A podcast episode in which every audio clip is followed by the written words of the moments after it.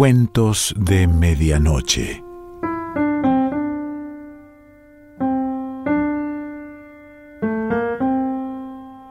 El cuento de hoy se titula La partida y pertenece a Fabián Dorigo.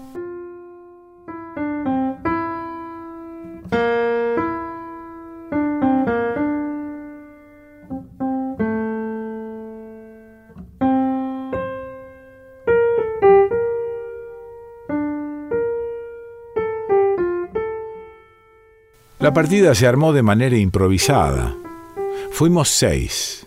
Don Oscar Reynoso, patrón de la estancia La Morita, su hijo Mauricio, recién llegado de la capital, Rodolfo el capataz y Sergio y Germán, dos de los peones. Yo, por entonces estudiante de leyes y compañero de Mauricio Reynoso, fui llevado nomás de convidado, acaso por no dejarme solo entre las mujeres de la casa.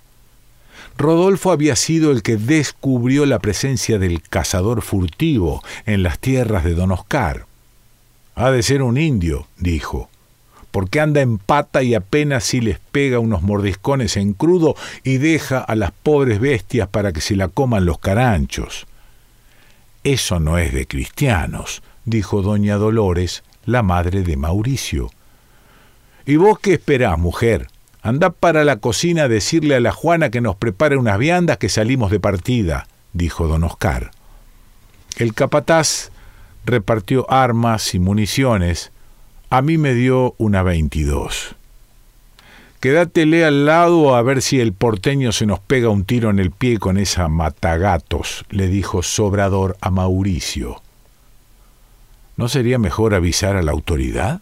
pregunté. La autoridad ya está avisada, dijo don Oscar, señalándose el pecho con el dedo índice de la mano izquierda.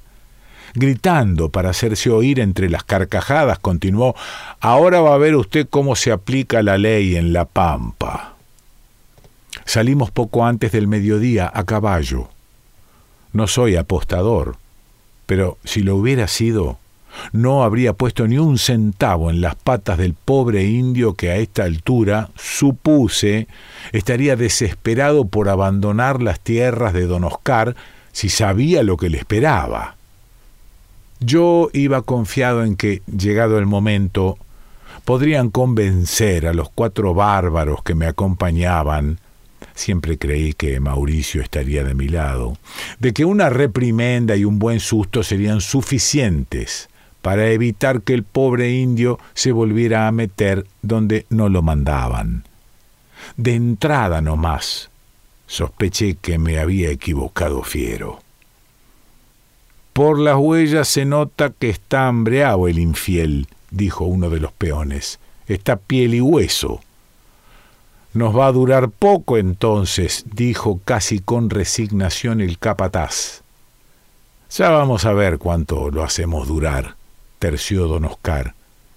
Pensar que en los tiempos del general Roca, Dios lo tenga en la gloria, mi padre cobraba un patacón por cada par de orejas de indio. Hoy lo vamos a tener que hacer gratis nomás. Las carcajadas me irritaron, sobre todo las de Mauricio. Esperé a que hiciéramos un alto para hablarle a solas. No puedo creer que te rías, como estos tipos, de las barbaridades que dice tu viejo. ¿Dónde quedó todo lo que me decías del humanismo, de los derechos del hombre? Jorge, no me hinches. Vos sabés, como yo, que estos no son hombres, son casi como animales. Para poder lidiar con ellos no te queda otra que ponerte a su altura. Las leyes son para gente como nosotros, no para estos. ¿A quién te referís con estos? ¿Al pobre indio muerto de hambre que vamos a cazar o a tu viejo y sus matones? Déjame de joder, dijo, y dio por terminada la charla. En ese momento pensé en volverme. Sin embargo, algo me decía que debía seguir adelante. Si no podía evitar la matanza, en el peor de los casos, sería testigo de las atrocidades que se cometieran, y no pensaba callarlas. Lo que no sabía entonces era que iba a tener que esperar casi setenta años para animarme a contar lo que vi. Estará flaco, dijo uno de los peones, pero por el largo de las zancadas parece que escapara del mismo diablo. Me detuve yo también a mirar las huellas y me asombró la distancia que había entre cada paso. O el indio medía casi dos metros, o prácticamente volaba sobre el terreno. Bravo por él, pensé. ¿Acaso pudiera llegar a los límites de la estancia antes de que nosotros lo alcanzáramos? Bueno, bueno, menos cháchara y metámosle a estos caballos que quiero volver para la cena, carajo, dijo don Oscar, tratando de disimular la decepción que parecía empezar a ensombrecer aún más su carácter. Parece que no va a ser tan fácil, ¿no? me animé a decir. Mauricio me congeló con la mirada. El resto asusó a sus cabalgaduras y salió al galope. Al pasar un monte los alcancé. Estaban eufóricos. Un par de kilómetros más adelante, antes de llegar a la siguiente ondulación del terreno, se veía claramente una figura corriendo parecía cubierto por un poncho negro que le llegaba hasta los pies, su cabeza estaba cubierta. Déjemelo, patrón, dijo el capataz, como en los viejos tiempos. Vi que en sus manos había aparecido, como por arte de magia, un par de boleadoras. Anda nomás. Nosotros vamos a ir al tranco y te esperamos en la próxima loma. Allá seguro vamos a encontrar un árbol que nos sirva. Ustedes están locos, dije, sin poderme contener. Lo que van a hacer es un delito. Decile al porteño que se calle o vamos a tener que buscar otro árbol para él, dijo don Oscar a su hijo. Supe que hablaba en serio. Con el alma en un hilo, vi cómo Rodolfo salía al galope y al llegar a la siguiente ondulación lanzaba las boleadoras con maestría desapareció un instante después detrás de la loma. Ignoré los gritos de alegría que dieron los dos peones y seguí detrás de la jauría humana en la que me había visto arrastrado. Con disimulo miré mi veintidós. Tenía solo seis balas, pero si era necesario, estaba dispuesto a usarlas. Ni se te ocurra, porteñito, dijo Mauricio pasando a mi lado como si acabara de leerme la mente. Cuando pasamos la loma, encontramos el caballo de Rodolfo pastando con tranquilidad bajo un árbol. A unos cinco metros, bajo el sol del mediodía, el capataz estaba tirado boca abajo en el piso. Tenía las boleadoras enroscadas en el cuello. Una de las bolas de piedra se le había incrustado en la órbita del ojo izquierdo. Más de la mitad de la bola había desaparecido dentro del cráneo del que hasta hacía unos instantes había sido capataz de la morita. La escena era espantosa, pero en mi interior me alegré por el pobre indio que, vaya uno a saber cómo, se había zafado de la boleada de Rodolfo y se la había devuelto con semejante fuerza. Sin embargo, si hasta el momento no había podido amainar la sed de sangre de los de la partida, sabía que ahora sería imposible. Amagué a volver creyendo que si iba con la historia a la policía podría evitar una masacre, pero me lo impidieron. Acá nadie se abre, dijo don Oscar, y sigue vivo. Anduvimos hasta que se hizo la noche. El ánimo de los peones había cambiado radicalmente después de la muerte del capataz. Ni las ofertas de recompensas por parte de Mauricio, ni el miedo que le tenían a don Oscar parecía compensar un sentimiento aún más pavoroso que se les estaba metiendo bajo la piel. Por la noche, ellos se quedaron algo alejados de Mauricio, don Oscar y yo. Sin embargo, alcancé a escuchar parte de su conversación. Como dijo la eulogia, dijo uno de los peones. Si nos volvemos, don Oscar nos mata, dijo el otro. Prefiero morir a manos de un hombre, respondió el primero. Cuando se dieron cuenta de que yo estaba escuchando, se quedaron callados. Finalmente se acostaron y se durmieron. Decidí que lo mejor era imitarlos. Por la mañana, los peones habían desaparecido. Sin embargo, lo habían hecho dejando tras de sí las mantas de dormir y sus dos caballos. La sangre se me heló cuando vi las huellas que se hundían con claridad en el suelo polvoriento, huellas bien profundas, como si nuestro perseguido se hubiera ido de allí con los dos hombres cargados en sus hombros. Cagones, dijo don Oscar con una ira que no convencía ya a nadie. Te dije que esos dos no valían ni acá, respondió Mauricio. Pero ustedes creen que los dos peones se fueron caminando en medio de la noche y dejaron todas sus cosas acá. ¿No ven las huellas?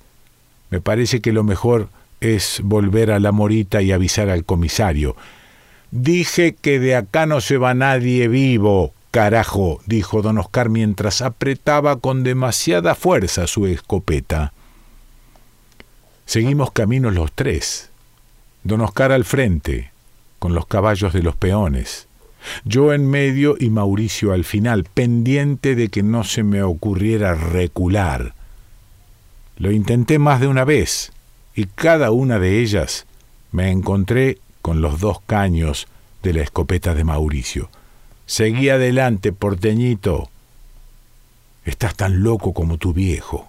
No sé qué carajos estamos persiguiendo pero estoy seguro de que nos va a dejar fríos a los tres como hizo con el capataz y los peones. Unos kilómetros más adelante encontramos a los dos peones. Estaban enroscados en la copa de un árbol. Parecían dos muñecos de trapo. Ninguno de los dos hombres habló, por lo que entendí que tampoco serviría de nada que yo lo hiciera. Estábamos a punto de internarnos en un pequeño bosque cuando volví a intentar la huida. Comencé a hacer que mi caballo caminara cada vez más despacio hasta que escuché acercarse los pasos del caballo de Mauricio. Detuve el mío. Mansamente el caballo de Mauricio se me puso a la par.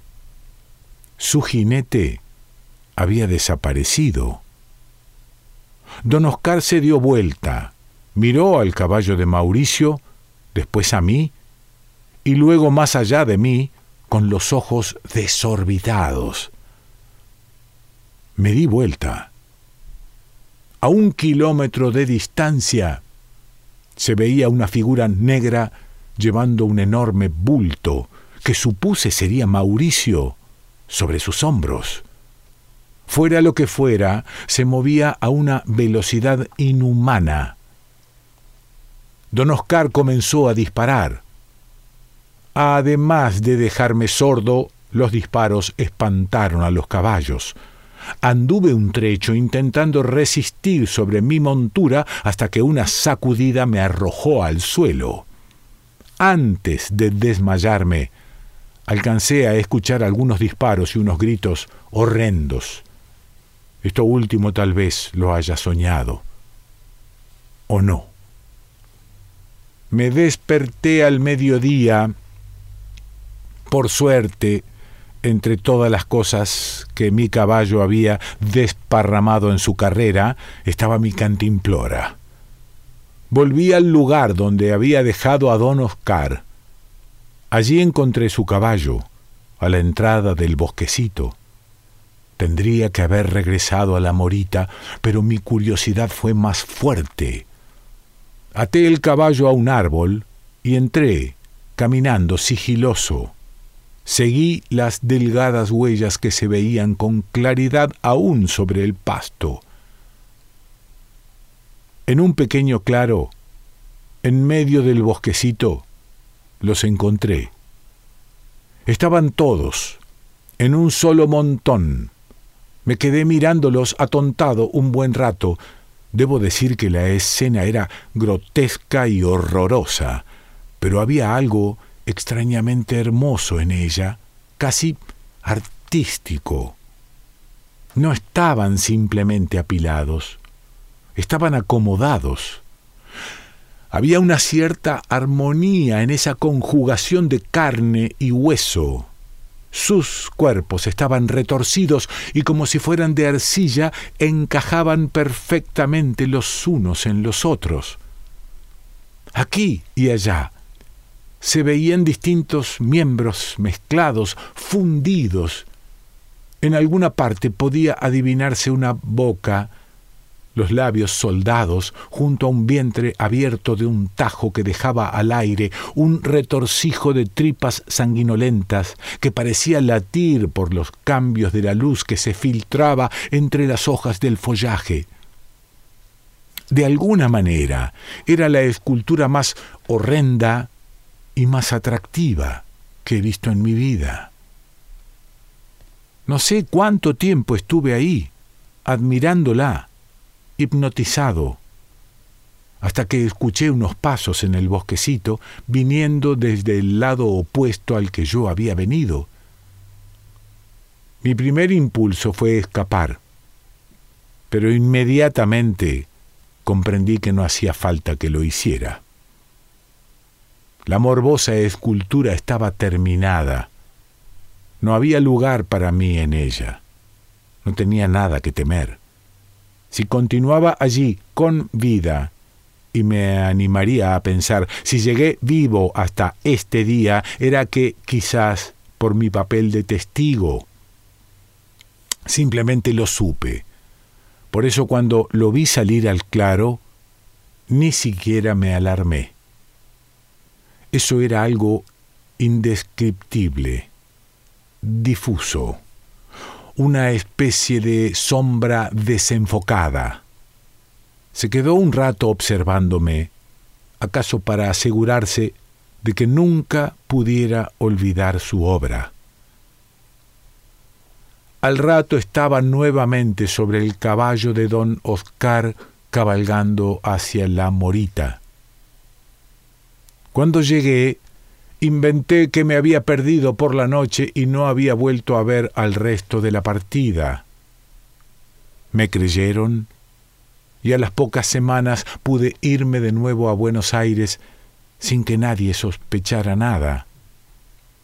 Durante meses la policía peinó la zona, pero no encontraron ni siquiera rastros de los cinco hombres. Yo Nunca, hasta hoy, conté a nadie lo que había pasado, y mucho menos que en esa última visión que hasta el día de mi muerte recordaré con la misma nitidez, pude percibir con absoluta claridad que tanto Mauricio como su padre todavía estaban vivos cuando los abandoné en medio del bosquecito.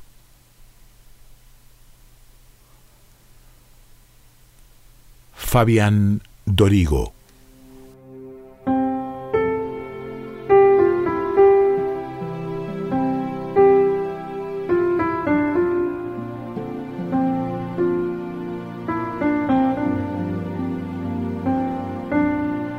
Cuentos de Medianoche.